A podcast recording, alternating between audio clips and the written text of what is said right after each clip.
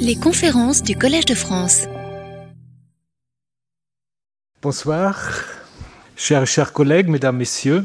Vous le savez, depuis sa fondation en 1530, le Collège de France a toujours été un peu aussi le Collège d'Europe, puisqu'il a accueilli dans l'esprit de l'humanisme des chercheurs, pas encore beaucoup de chercheuses, ça devait changer ensuite, et des savants d'autres pays de régions d'Europe. Le Collège de France bénéficie aussi euh, d'une longue tradition de réflexion sur l'Europe. En réponse aux crises qu'elles soient économiques, sociales, politiques, migratoires, sanitaires et tout dernièrement encore militaires, qui ne cessent de séculer l'Europe, le Collège de France s'est engagé à nouveau dans le débat sur l'avenir de l'Europe dans le monde par le biais d'un cycle de conférences que vous connaissez déjà un petit peu, puisque chaque année, des conférenciers sont invités au collège pour penser l'Europe et réfléchir sur ses enjeux. L'idée est de pouvoir, lors de ces conférences au fil des années, accueillir ici des penseurs venant de toute l'Europe. L'Europe, évidemment, comprise ici dans un sens très large, euh, avec euh, des conférences qui peuvent accueillir toute réflexion, qu'elle soit historique, politique, philosophique, anthropologique, sociologique, juridique, religieuse et bien d'autres.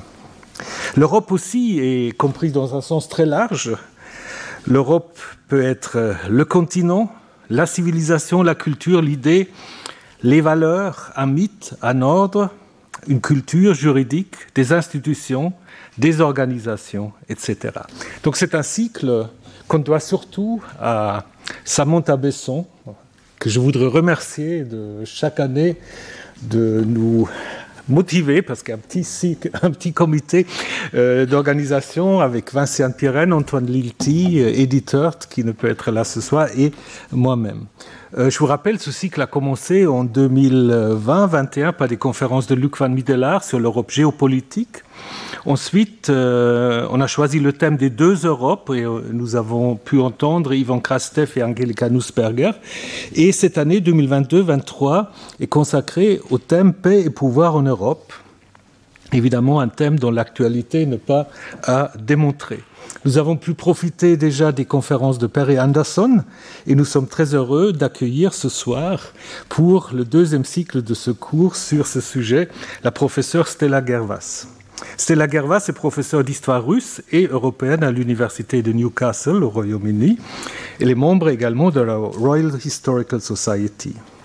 Elle est également chercheuse associée au département d'histoire de l'université de Harvard et professeure invitée à la Harvard Summer School depuis quelques années déjà. Elle a enseigné je ne vais pas énumérer toutes les universités, ça va très loin.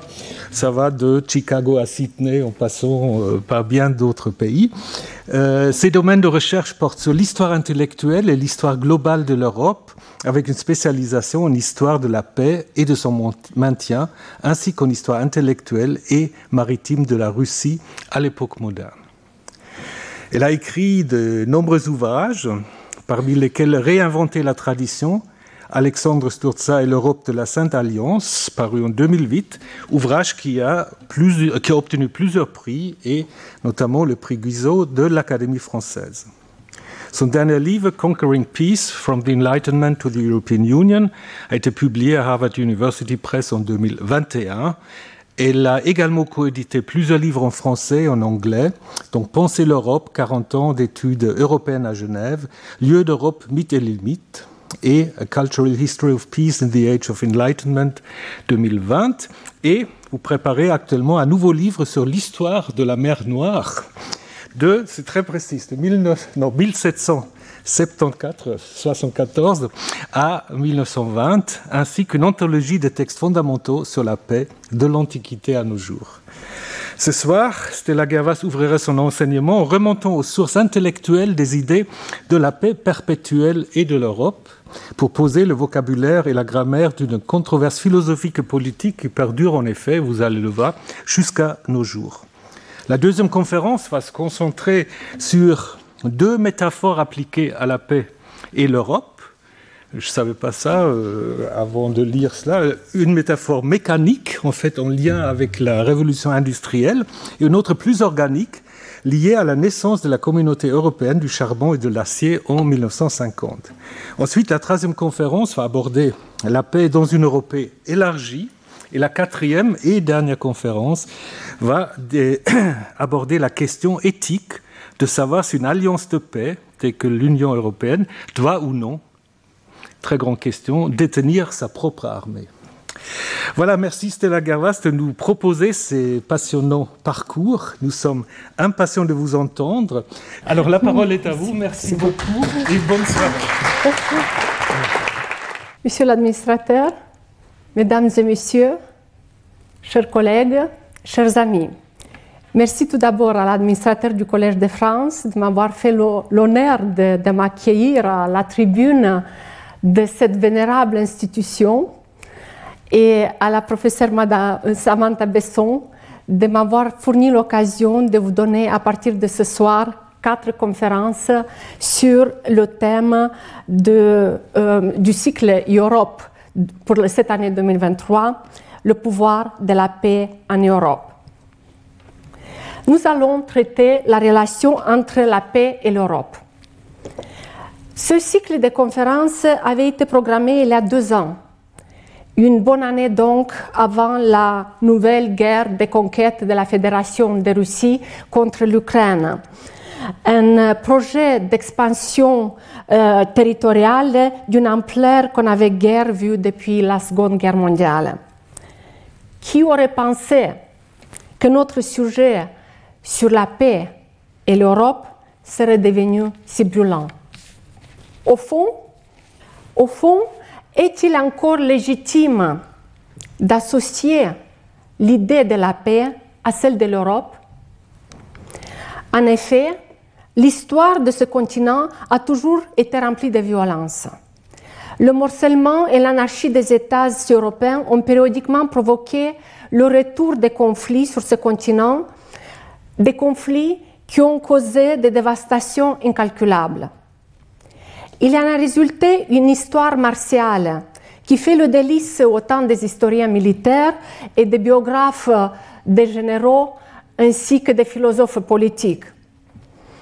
Malgré tout, cette association entre l'idée d'Europe et celle de la paix a longtemps existé.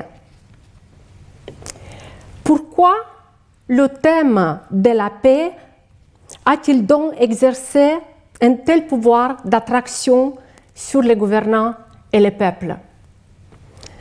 C'est un voyage d'exploration de ce mystère que je vous invite. Un voyage que nous articulerons, où nous articulerons la théorie, les conceptions philosophiques, les principes des droits et la pratique, l'histoire diplomatique et politique, les relations internationales, qui se sont mutuellement influencées dans un processus que j'ai appelé dans un livre récent l'ingénierie de la paix. Avant même de commencer, je vous propose toutefois d'écarter d'emblée deux fausses paternités à propos du sujet de la paix qui sont source de confusion. La première pourrait se résumer à la maxime si tu veux la paix, prépare la guerre. C'est un lieu commun, je dirais même un raccourci saisissant, qu'on trouvait déjà à peu de choses près dans un manuel de stratégie militaire de l'auteur latin de Gesse. On invoquerait volontiers la réelle politique d'Otto von Bismarck ou encore l'école euh, réaliste américaine d'après la Seconde Guerre mondiale. Le problème est que cette forme de pensée, comme nous le verrons, est aux antipodes de l'idée de l'Europe. L'adopter d'emblée serait se fermer l'esprit. La deuxième, à l'opposé du spectre idéologique, on trouverait une certaine forme de pacifisme, compris comme le rejet inconditionnel de la guerre, de tout conflit, c'est-à-dire l'idéal de la non-violence. Euh, citons pour mémoire le précepte du Nouveau Testament. Si quelqu'un te frappe sur la joue droite, tends lui aussi l'autre. si quelqu'un veut te faire un procès pour te prendre ta tunique, laisse-lui aussi ton vêtement. Or, ce principe de sainteté n'a jamais trouvé d'application dans la politique étrangère des États européens. Saint Thomas d'Aquin, au XIIIe siècle, dans sa somme théologique, répondait ainsi à la question Y a-t-il une guerre qui soit licite?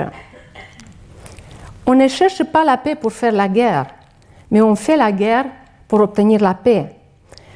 Sois donc pacifique en combattant afin de conduire ceux que tu connais au bienfait de la paix en remportant sur eux la victoire. Thomas d'Aquin estimait que trois conditions devaient être remplies pour qu'une guerre soit considérée juste. L'autorité du prince, une cause juste et une intention droite. Nous pouvons prendre cette, euh, cette, cela comme un point de référence initial. La qualification de la guerre en termes éthiques, juste ou injuste, nous indique pourtant un fait crucial que la guerre a été largement considérée dans la tradition de pensée européenne comme faisant partie de l'ordre des choses. Pour citer l'expression du philosophe hollandais Hugo Grotius, la guerre est un duel judiciaire rendu nécessaire par l'atteinte qui a été faite aux droits d'un État. À l'appui de cette affirmation, l'article 51 de la Charte de l'ONU considère la guerre de légitime défense et j'attire votre attention sur ce point comme un droit naturel. Par contraste, l'article 39 du même document regarde une guerre d'agression comme une violation grave et incontestablement l'Ukraine est aujourd'hui euh, dans son bon droit. Dès lors qu'il est admis que faire la guerre soit légitime dans certains cas, il incombe de faire la paix après la guerre. C'est là que les choses se compliquent. Conclure une paix qui règle les causes d'une guerre qui vient de se terminer est une chose. Établir une paix durable est une toute autre affaire. C'est un acte qui exige de, se projeter, de projeter sa pensée dans le temps futur. C'est ainsi que la vraie question qui se pose à propos de la paix et de l'Europe est de savoir s'il serait possible de maintenir une paix de façon durable. Et si oui, par quels moyens Une autre question importante pour notre propos sera de savoir comment l'idée politique de l'Europe a fini par être confondue avec la paix. Et la paix à l'unification européenne. Au point qu'on a fini par dire l'Europe, c'est la paix. Et que l'article 3 du traité de l'Union européenne déclare l'Union a pour but de promouvoir la paix, ses valeurs et le bien-être de ses peuples. Pour aborder toutes ces questions, nous nous concentrerons sur les lendemains des cinq conflits euh, continentaux qui, depuis 1700, ont complètement bouleversé la carte politique de l'Europe et qui ont été autant d'occasions pour repenser la paix. Nous pourrons en tirer quelques parallèles utiles avec la guerre actuelle en Ukraine, sur les marges de l'Europe. Il s'agit premièrement de la guerre de succession d'Espagne 1701-1713 qui déboucha sur un ordre européen basé sur l'équilibre des puissances.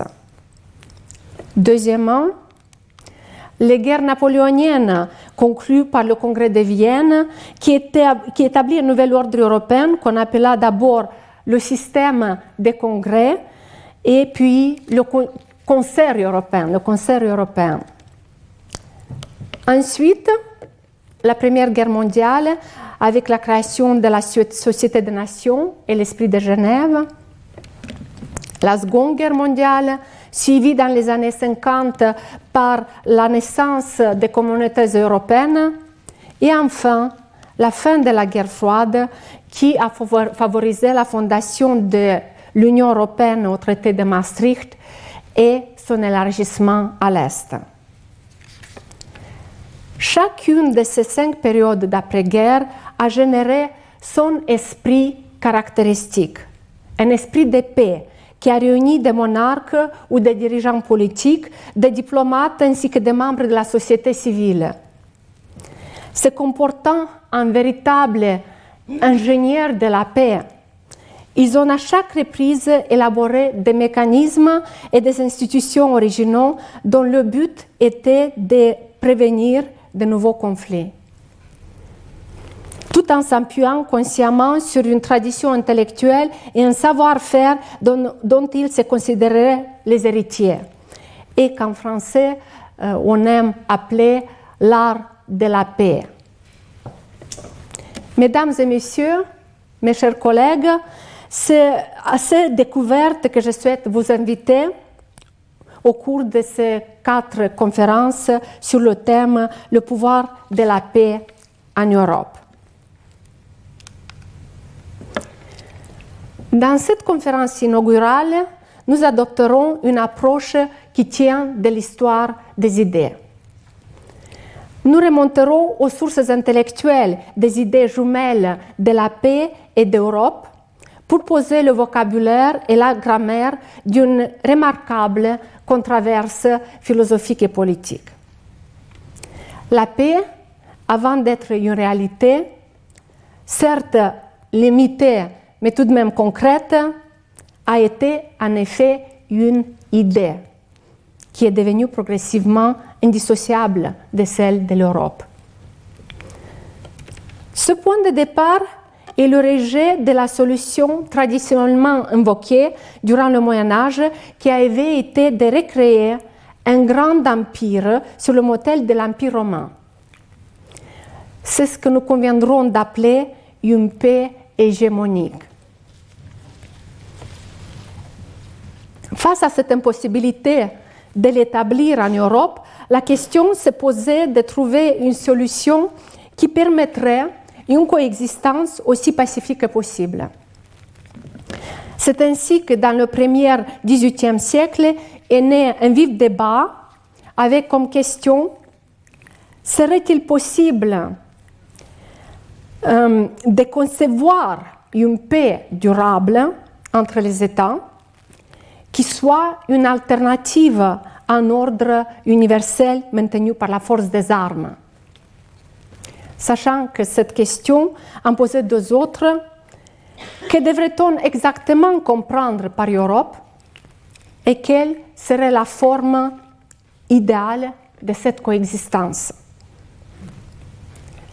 Deux réponses ou deux paradigmes distincts et apparemment opposés ont émergé. Le premier modèle, qu'on appellera paix d'équilibre, a été de considérer l'Europe comme une balance sur laquelle sont posées deux alliances militaires qui devraient se contrebalancer et s'annuler mutuellement. C'est l'équilibre des puissances. La réponse donnée par le second modèle, appelé paix perpétuelle, a été de créer une confédération en Europe, que ce soit une simple alliance politique de temps de paix, une fédération euh, ou plus tard un système supranational. L'objectif était d'établir un ordre politique stable régi par le droit comme alternative à la guerre. So, lorsque nous utilisons le terme de paix perpétuelle, donc le terme employé au XVIIIe siècle, il faut naturellement, comprendre paix durable. Pour réduire le débat à sa plus simple expression, à sa plus simple expression, le premier paradigme considérait que la paix ne pouvait être préservée que par deux coalitions militaires antagonistes. Le second, que la paix existerait seulement le jour où on pourrait fonder une union permanente entre tous les États de l'Europe. Avec ce second paradigme, les deux idées au départ distinctes de l'Europe et de la paix se sont progressivement fondues pour aboutir à ce qu'on appelle aujourd'hui la Pax Europeana. Et c'est la même, c'est là une notion par laquelle Perry Anderson, euh, mon prédécesseur, euh, dans le cycle Europe des conférences de cette année, a conclu sa présentation. Cependant, l'équilibre des puissances n'a certainement pas dit son dernier mot au niveau mondial. Revenons au déclin. Au début de l'époque moderne, du vieux rêve de la paix hégémonique en Europe, qu'on pourrait aussi nommer paix impériale. En Occident, la vision qui prédomina pendant longtemps avait été la christianitas, la chrétienté, conçue comme une communauté humaine universelle, dirigée par l'union de l'empereur, du trône et de l'autel, le pape. Cet idéal de la monarchie universelle se fonda sur un imaginaire plus ou moins romancé de l'Empire romain, selon lequel le monde ne connaîtrait enfin la paix et la prospérité que le jour où l'armée d'un peuple élu, guidée par un chef charismatique et bienveillant, un Auguste ou un César, aurait rétabli Manu Militari euh, l'ordre divin entre les nations. Dans sa version christianisée, la puissance temporelle du Christ se serait d'abord étendue à l'empereur, puis au roi et à leurs vaisseaux, jusqu'à leurs sujets. Ce fut au début du XVIe siècle la famille d'Habsbourg qui porta ce rêve d'unification au plus haut degré au travers des guerres de conquête de l'empereur Charles Quint, puis du roi Philippe II euh, d'Espagne. Avec les grands voyages maritimes et l'ouverture des routes vers l'Inde, euh, l'Amérique et le Pacifique, l'Empire espagnol était également devenu un empire colonial, c'est-à-dire d'outre-mer. Cette ambition de domination se trouva toutefois un but au particularisme farouche d'États européens, notamment la France, l'Angleterre et les Pays-Bas. Ces derniers n'entretenaient quant à eux pas d'aspiration universelle, mais certainement une ambition de s'agrandir en Europe et au-delà des mers. Le traité de Westphalie en 1648 qui consacre la fin des ambitions de domination des Habsbourg en Allemagne, met un point final à leur ambition impériale en Europe. Au déclin de l'idéal de la paix, de au déclin de l'idéal de la monarchie universelle d'abord, correspond également celui de l'espace de la christianitas héritée du Moyen Âge. Pour l'expliquer, nous pouvons invoquer un double mouvement. D'un côté, cette expansion de l'horizon des États européens au-delà des océans qui cause une révolution géographique, et de l'autre, une, contraction territoriale considérable en Europe du Sud-Est euh, suite à l'avancée de l'Empire ottoman jusqu'en Hongrie et même jusqu'à Vienne en 1529. Ce revers pour le, royaume chrétien est d'autant plus cuisant qu'il est causé par un empire des confessions musulmanes qui se considère également comme l'héritière de Rome, avec des arguments au demeurant solides puisque sa capitale est Constantinople depuis 1453 et qu'il porte lui-même un rêve de monarchie universelle. L'expansion ottomane cause une profonde remise en question car les défaites systématiques des royaumes chrétiens ont mis en lumière leurs grandes faiblesses politiques, leur incapacité chronique à présenter un front commun. Le continent est en effet facturé en États indépendants qui s'entredétruisent périodiquement au travers des guerres entre des coalitions militaires irréconciliables. La maison d'Habsbourg d'Espagne et d'Autriche contre les Valois de France, Charles Quint contre François Ier, catholiques contre protestants, etc. C'est à ce moment-là qui se fait sentir la nécessité de repenser cet espace géographique qui aurait tant besoin de nouvel ordre politique. Et c'est en réponse qu'émerge l'idée d'une Europe conçue comme un corps politique formé d'États, eux-mêmes formés d'individus. Cette conception est désormais purement séculière.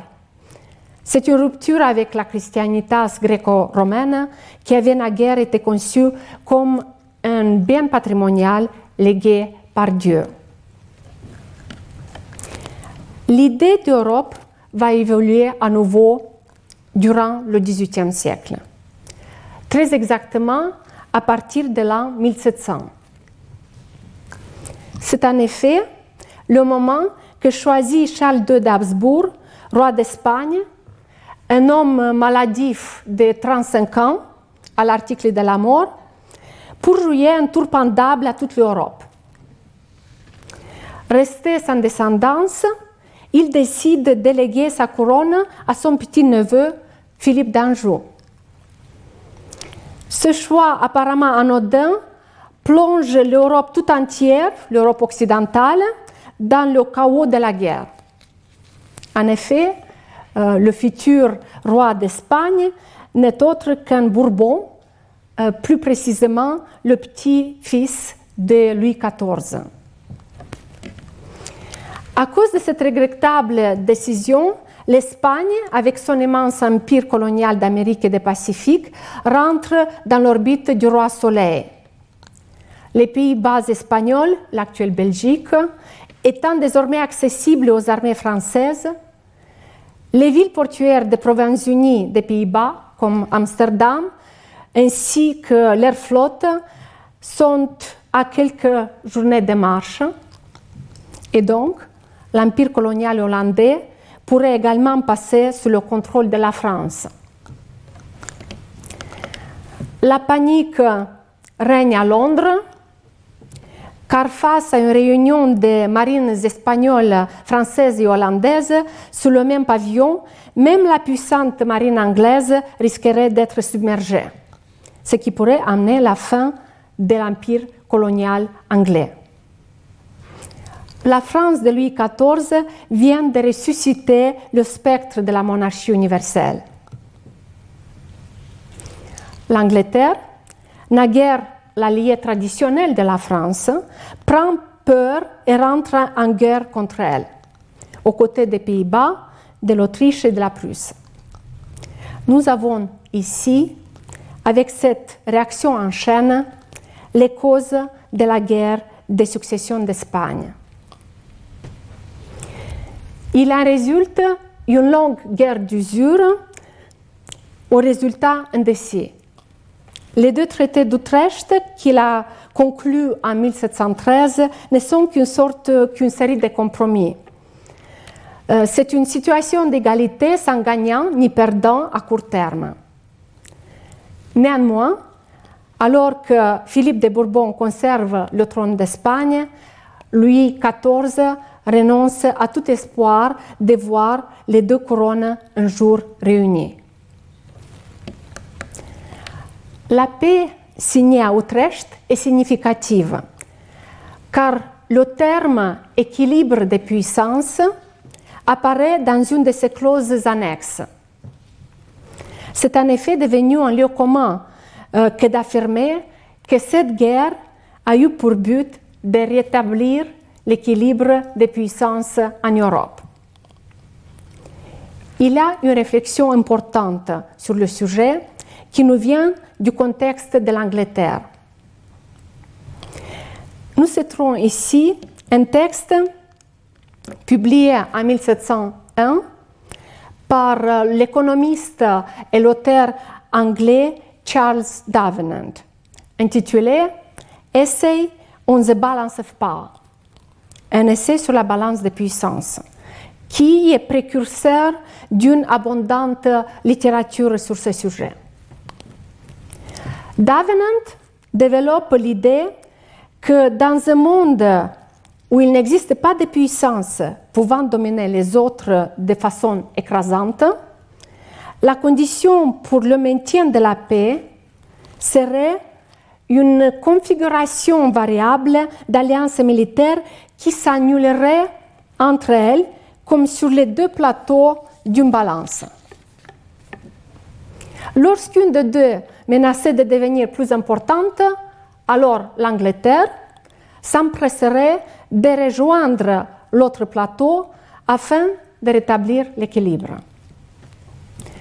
Davenant souhaite l'entrée en guerre de l'Angleterre contre la France. Le rôle de l'Angleterre, affirme-t-il, est de tenir la balance des puissances en Europe entre ses mains. Un esprit euh, français euh, pourrait supposer que les revirements d'alliance sont un produit typique de la perfide Albion. Il s'agit toutefois d'une incompréhension culturelle liée à la barrière de la langue.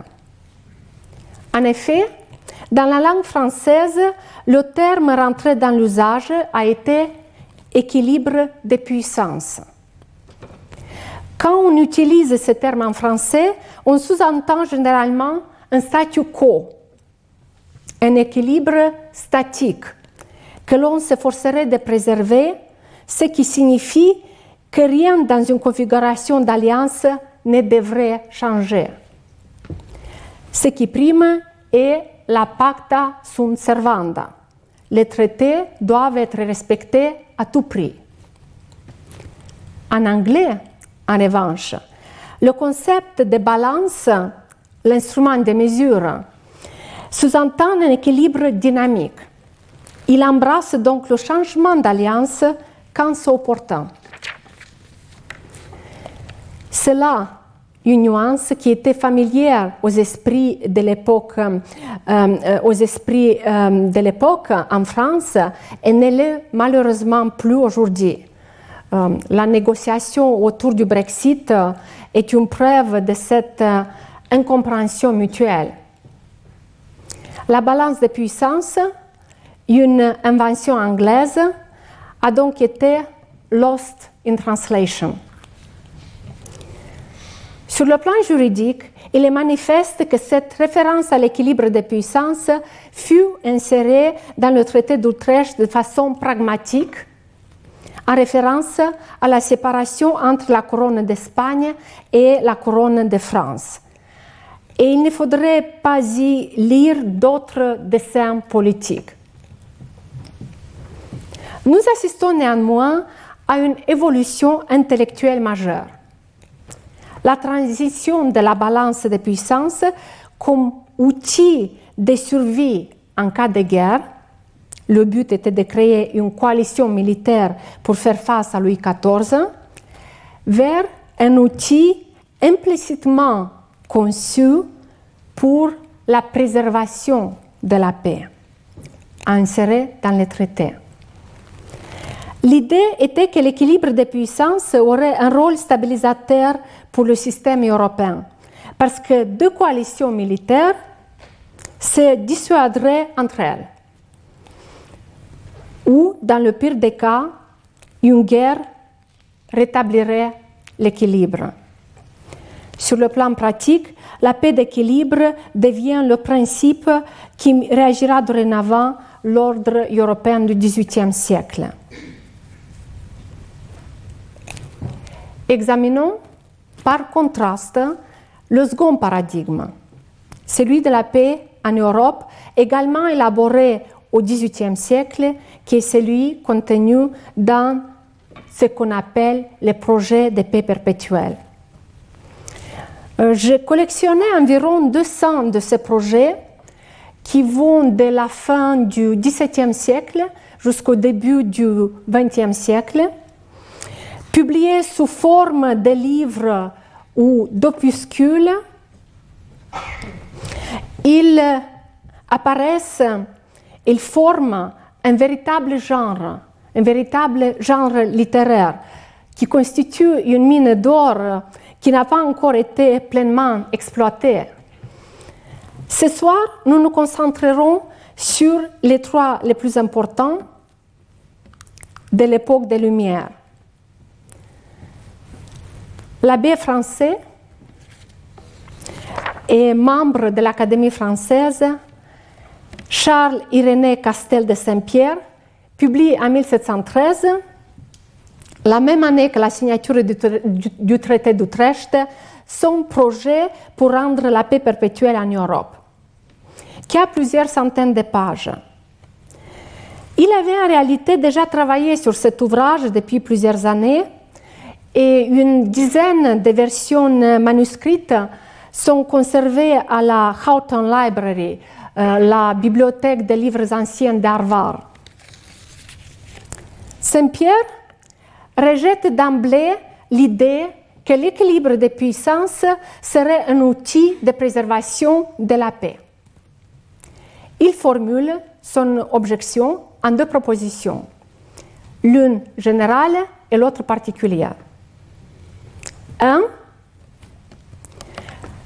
Toute paix, euh, toute paix signée dans ces conditions ne serait jamais qu'une trêve armée entre des armées en situation de quasi-égalité, épuisées et lassées, conduisant à des guerres presque continuelles. Deux, en particulier, l'équilibre entre les deux grandes puissances en Europe, les maisons de France et d'Autriche, ne suffirait pas à maintenir la paix. Il qualifie l'équilibre des puissances ou la balance des puissances des systèmes de la guerre. C'est en effet une configuration de l'Europe dans laquelle deux blocs militaires opposés s'affrontent non seulement en temps de guerre, mais aussi en temps de paix. Saint-Pierre perçoit ainsi le danger qu'un état continuel de guerre larvée fait courir pour la sécurité des princes et de leurs sujets, ainsi que pour la prospérité du commerce. La solution qu'il préconise est de fonder un authentique système de la paix, qui serait une libre association pacifique d'États souverains. La société européenne, qu'il appelle aussi corps européen ou grande alliance, et même déjà Union européenne. On assiste ainsi à un changement radical de perspective par rapport aux réflexions sur l'équilibre des puissances. L'objectif devient de résoudre les différences entre États, non pas par le recours à la guerre, mais par la souscription volontaire des souverains à des règles de droit. Sur le plan juridique, cette société européenne sera instituée par la signature irrévocable d'un traité fondateur qui considérerait le statu quo des possessions comme point de départ. De fait, la différence essentielle entre cette entité superétatique et une monarchie universelle était dans son mode de constitution. L'autorité divine ou la conquête serait remplacée par la volonté contractuelle des participants. L'argumentaire détaillé de Saint-Pierre était audacieux pour l'époque. Il suscita bien entendu du scepticisme, notamment de la part du philosophe allemand Leibniz et plus tard de Voltaire, qui écrivit de Saint-Pierre d'utopie dans son rescrit de l'empereur de la Chine. Euh, ce projet euh, de Saint-Pierre euh, n'eut pas d'influence immédiate sur la scène politique européenne de l'époque. Quelques décennies plus tard, le philosophe genevois Jean-Jacques Rousseau apporte une pierre importante à l'édifice lorsqu'il publie en 1761 son extrait du projet de paix perpétuelle de l'abbé de Saint-Pierre. Ce texte est une réécriture fidèle à l'esprit, mais non à la lettre du projet original. Le contexte est celui de la guerre de Sept Ans qui a duré de 1756 à 1763. Il correspond à une situation politique qui a radicalement évolué par rapport à la seconde proposition de l'abbé de Saint-Pierre sur les deux coalitions ennemies qui, qui régissent l'Europe la France et l'Autriche. En effet, ces deux puissances se sont entre-temps rapprochées. Elles sont maintenant coalisées contre la Prusse, euh, une puissance en plein essor, et le Royaume-Uni. Néanmoins, la proposition principale de Saint-Pierre, selon laquelle l'Europe est divisée en deux coalitions continuellement en guerre, reste pleinement valable. Un apport de Rousseau est sa réflexion sur la nature du contrat qui fonderait la société européenne. En effet, alors que Saint-Pierre y avait simplement vu l'institution d'une puissance supérieure dotée de prérogatives régaliennes utiles au bien commun, Rousseau y introduit en creux sa réflexion très élaborée sur le contrat social qu'il s'apprête à publier un an plus tard. En souscrivant le traité fondamental, chaque État européen quitterait définitivement l'état de nature pour perfectionner un état de société qui préexistait en partie. Conceptuellement, la comparaison des États à des citoyens n'était pas neuve, puisqu'elle ressortait des notions de corps politique européen ou de république européenne. Mais nous voyons chez Rousseau une théorisation beaucoup plus aboutie de l'ordre politique, typique des philosophes d'inspiration protestante. Elle est en effet construite de pas en haut, comme une pyramide où à la base chaque individu s'associerait avec d'autres individus pour former un corps politique et ensuite chaque corps politique s'associerait avec d'autres de même espèce pour en former un de plus grandes dimensions. Cette construction finit de renverser complètement la conception moyenâgeuse de la christianitas qui, s'était exercée de haut en bas. Dès lors, cette société européenne ne serait plus uniquement un accord entre souverains, mais reposerait aussi sur l'existence d'une unité civilisationnelle. Que toutes les puissances de l'Europe sont reliées entre elles par une sorte de système qui les unit, par une même religion, par un même droit de gens, par les mœurs, par les lettres, par le commerce et par une sorte d'équilibre qui est l'effet de tout cela. Et qui, sans que personne ne songe en effet à le conserver, ne serait pourtant pas si facile à rompre que le pensent beaucoup de gens. C'est à quoi il ajoute?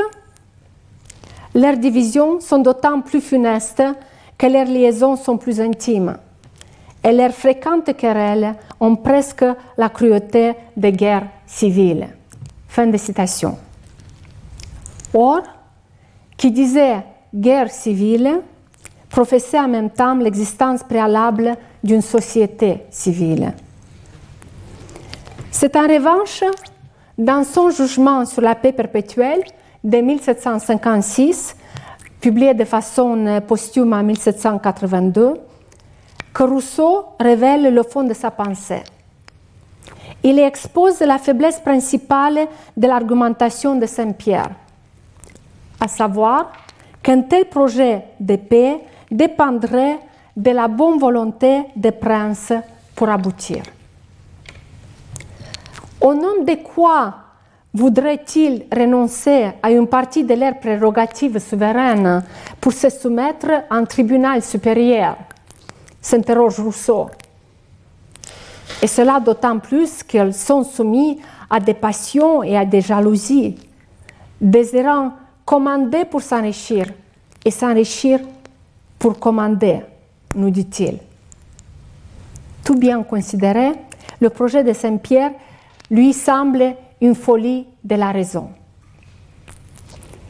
Néanmoins, Rousseau admettait qu'une fois mis en œuvre, à supposer qu'il puisse l'être, le système de la paix pourrait se maintenir parce que son utilité et sa force seraient telles qu'une sécession ou une révolte n'aurait guère de chances de succès. Selon Rousseau, le projet de Saint-Pierre était une construction louable, quasiment impossible à cimenter, mais indestructible si on parvenait à la terminer. En faisant un autre bond en avant dans le temps, nous arrivons à la fin du XVIIIe siècle, à l'année 1795, où le philosophe allemand Emmanuel Kant publie son essai intitulé Zum ewigen Frieden, vers la paix perpétuelle. Ce court ouvrage est constitué d'un nombre minimal d'articles. Ils ne sont pas rédigés comme des clauses d'un contrat, mais comme des énoncés de la loi naturelle. Ce texte bénéficie de l'acquis de Saint-Pierre et de Rousseau, mais il est plus abouti sur le plan formel. Le contexte est cette fois-ci celui des guerres de la Révolution française. Ce qui avait initialement constitué un formidable espoir de paix pour l'Europe débouche presque immédiatement sur des guerres menées par une coalition de monarchies contre la France républicaine. Fort heureusement, euh, le traité de paix de Bâle vient d'être signé entre la France et la Prusse. Pour parvenir au seuil de la paix, Kant énonce six prescriptions négatives, loi d'interdiction, qu'il appelle articles préliminaires. Abstention de la duplicité dans les négociations, abstention des traités entre puissances sur la possession d'autres États, renonciation aux armées permanentes, interdiction du recours au crédit pour les dépenses militaires, refus d'ingérence dans les affaires d'un État souverain, enfin, abstention des comportements durant la guerre susceptibles de rendre la paix impossible. Ce n'est qu'ensuite, écrit Kant, que la paix pourrait être instituée. Dans ce but, il pose trois articles dits définitifs, couvrant les trois types de rapports entre les êtres humains. Interne à chaque État, entre les États formant la Ligue des paix, et enfin avec les autres peuples qui ne seraient pas encore membres du cercle des pays ligués. Sur le plan interne, donc, il prescrit l'état de droit. Dans ce terme, c'est les États dotés d'une constitution qu'il appelle républicaine, c'est-à-dire représentative du peuple et fondée sur la séparation des pouvoirs, pourraient instituer cette paix. L'idée peuple, que le peuple réfléchirait à deux fois avant de s'engager dans des guerres qui sont contraires à son intérêt. Alors qu'un monarque qui serait propriétaire du pays sans y être véritablement associé pourrait s'y laisser entraîner par cupidité. Deuxième article, la forme fédérale, nécessaire parce que la, nature a fait les peuples différents entre eux. En réalité, il s'agirait de ce qu'on appellerait aujourd'hui une confédération. rejetant le rôle de la guerre pour décider du droit, ainsi que toute prétention d'un droit à la guerre, Kant estime que seul un tribunal arbitral devrait décider des querelles entre États. Enfin, dans le troisième article, Kant pose une question essentielle. Quelle devrait être la relation entre cette société d'État et le reste du monde? Ce faisant, il introduit une innovation radicale, le droit cosmopolite, droit des citoyens du monde, qui devrait encadrer les relations pacifiques en dehors des États ayant signé l'alliance de paix. La citoyenneté ne serait donc plus conférée par l'État, euh, la France, la Prusse, mais serait acquise par tout être hum-, humain à la naissance. Le droit d'un étranger en visite serait limité à l'hospitalité, ce qui permettrait l'exercice du commerce, mais non de la conquête. La paix perpétuelle envisagée par Kant n'était donc plus un ordre juridique européen, mais résolument mondial. Euh, les données géographiques et culturelles avaient été exclues de sa, sa réflexion par principe d'économie. Euh, comme l'avait fait remarquer euh, l'historien Anthony Pagden, ce serait une paix sous la justice, car sans justice, la paix ne serait qu'éphémère. On mesure ainsi le chemin parcouru en 80 ans depuis l'argumentaire de Sainte-Pierre. Au fil de la conférence de ce soir, nous avons suivi l'émergence de deux grands paradigmes distincts de paix dès le début du XVIIIe siècle, comme antidote aux deux grands mots de l'Europe. La menace d'une monarchie universelle et les guerres fratricides entre États du continent. Ces deux remèdes sont la paix d'équilibre entre deux coalitions militaires, le système de la guerre et la fondation d'une alliance de paix basée sur le droit, le système de la paix, pour utiliser les termes de Saint-Pierre. Nous avons également passé en revue l'évolution de ce second paradigme à travers les projets de paix perpétuelle de Saint-Pierre à Rousseau et Kant, avec leurs arguments clés et les objections qu'ils ont soulevées. L'idée de la paix perpétuelle n'influença pas la politique de l'Europe à l'époque des Lumières, mais elle commença à faire florès dès le début du XIXe siècle, après les guerres napoléoniennes. En effet, le concept d'un système de la paix inspira les faiseurs des traités de Vienne et de Paris en 1814-1815. Le tsar Alexandre Ier connaissait bien le projet de Saint-Pierre.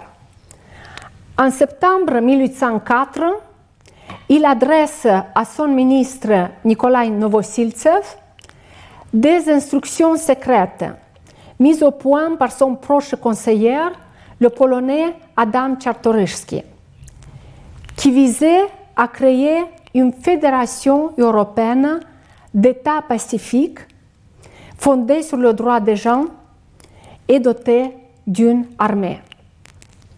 Ces instructions se réfèrent explicitement à l'abbé de Saint-Pierre, même si elles s'éloignent de ses idées le chancelier autrichien Metternich était quant à lui un disciple d'Emmanuel Kant.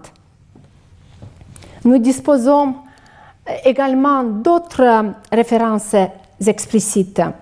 Par exemple, par exemple Friedrich von Gentz, euh, diplomate au service de l'Autriche, fit une comparaison en 1818 entre le nouvel ordre européen du Congrès de Vienne et le projet de Saint-Pierre. Le système de congrès des années 1815-1820, euh, dans lequel les puissances se réunissaient régulièrement dans différentes villes européennes pour euh, discuter euh, d'affaires euh, d'intérêt général, qui sera appelé plus tard le Conseil européen, fonctionna en Europe pendant quelques décennies. Bien entendu, il était loin de répondre au modèle de Saint-Pierre, Rousseau ou Kant. Néanmoins, il était bien unitaire. Pour la première fois dans l'histoire récente, il n'y eut qu'une seule alliance entre les cinq grandes puissances du continent. L'Autriche, le Royaume-Uni, la Prusse, la Russie et la France. C'était un système oligarchique où les cinq grandes puissances prenaient les décisions pour toutes les autres. Une paix de directoire pour citer la formulation de l'historien Bruno Arcidiacono. Ce système dura au-delà des révolutions de 1848 et n'éclata que quelques années plus tard au moment de la guerre de Crimée. En conclusion, l'idée, les deux idées d'Europe et de la paix se sont progressivement fondus au travers des projets de paix perpétuelle qui visaient à porter la paix grâce à l'unification des États du continent. Le XVIIIe siècle et les guerres révolutionnaires et napoléoniennes avaient amplement démontré que l'équilibre des puissances était efficace comme outil pour gagner une guerre. Mais ils avaient discrédité son efficacité comme outil pour maintenir la paix. La proposition de l'unification de toutes les puissances européennes sous une seule alliance avec, avait donc émergé après l'époque napoléonienne comme tout à fait crédible Certes, elle était encore vivement critiquée, comme euh, elle est toujours aujourd'hui. Elle était toutefois euh, non seulement intellectuellement séduisante, mais elle avait trouvé des adeptes chez Metternich et le tsar Alexandre, et même prouvé une certaine validité avec l'expérience du concert européen. Ce n'était toutefois que le début du chemin. Au cours des trois prochaines séances, j'aborderai des aspects distincts de l'évolution du paradigme de la paix perpétuelle.